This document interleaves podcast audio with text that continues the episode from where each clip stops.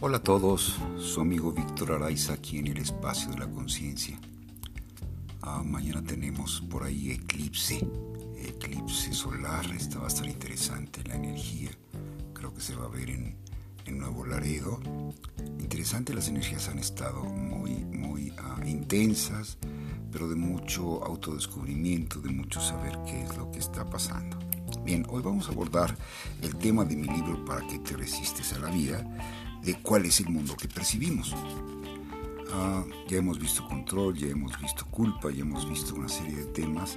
Vamos a, a ver qué nos dice y por qué percibimos o gracias a qué percibimos como percibimos. Desde la gestación y el ambiente emocional familiar se nos ha condicionado para percibir el mundo de determinadas maneras con dolores, escasez, miedo, culpa, siempre tratando de controlar, o con riqueza, funcionalidad y bienestar, pero sin dejar de estar en el reino de la ilusión.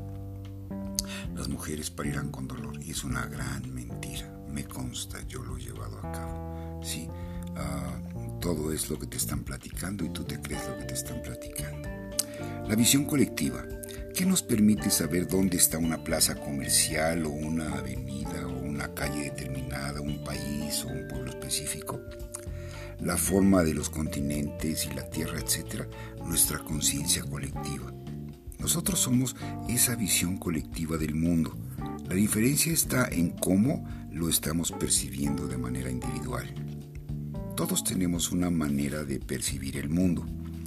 Lo que necesitamos cambiar es nuestra forma de ver el mundo, es decir, nuestras creencias. Por ejemplo, hay personas que perciben o interpretan desde la culpa o el victimismo.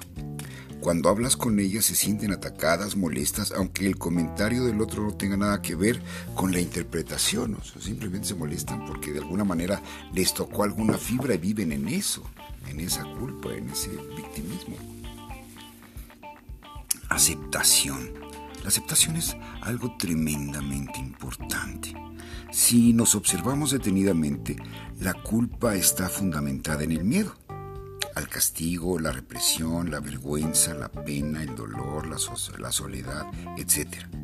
Lo mismo sucede con el control a perder algo, a no tener, a creer que podemos controlar la vida para sentirnos más seguros, a no dejar ver mis intenciones, mis sentimientos, a creer en la carencia, a quedarnos solos, a esconder nuestra inseguridad, miedo a la vida, a la incertidumbre, al rechazo, la crítica, etc.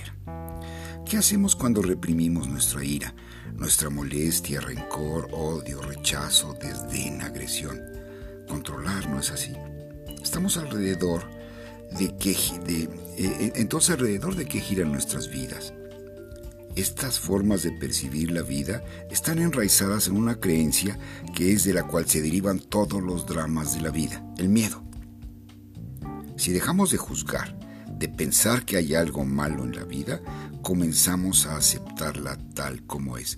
Es decir, si dejamos de interpretar, porque primero interpretamos y luego juzgamos. Si dejamos de interpretar, entonces dejamos de juzgar. No hay bueno ni malo.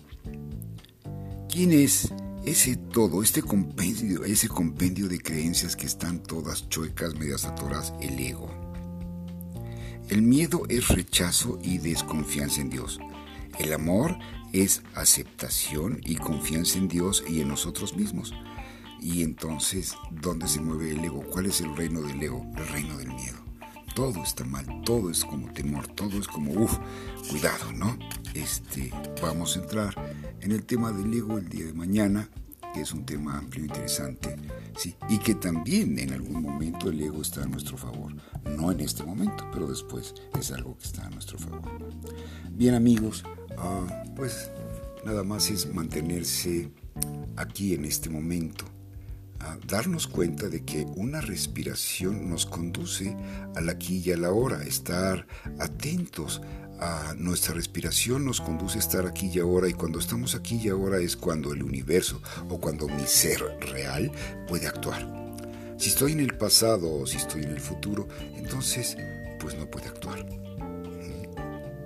Bueno, ah, les recuerdo que tendremos un, un taller de transformación de emociones el día sábado en el Parque eh, Querétaro 2000 a las 9 de la mañana. Inicia, termina más o menos a las 11 y media. Es muy interesante porque una vez que manejas eso, bueno, pues tu vida se convierte en otra historia. Mm, que tengan muy buen día. Bendiciones para todos.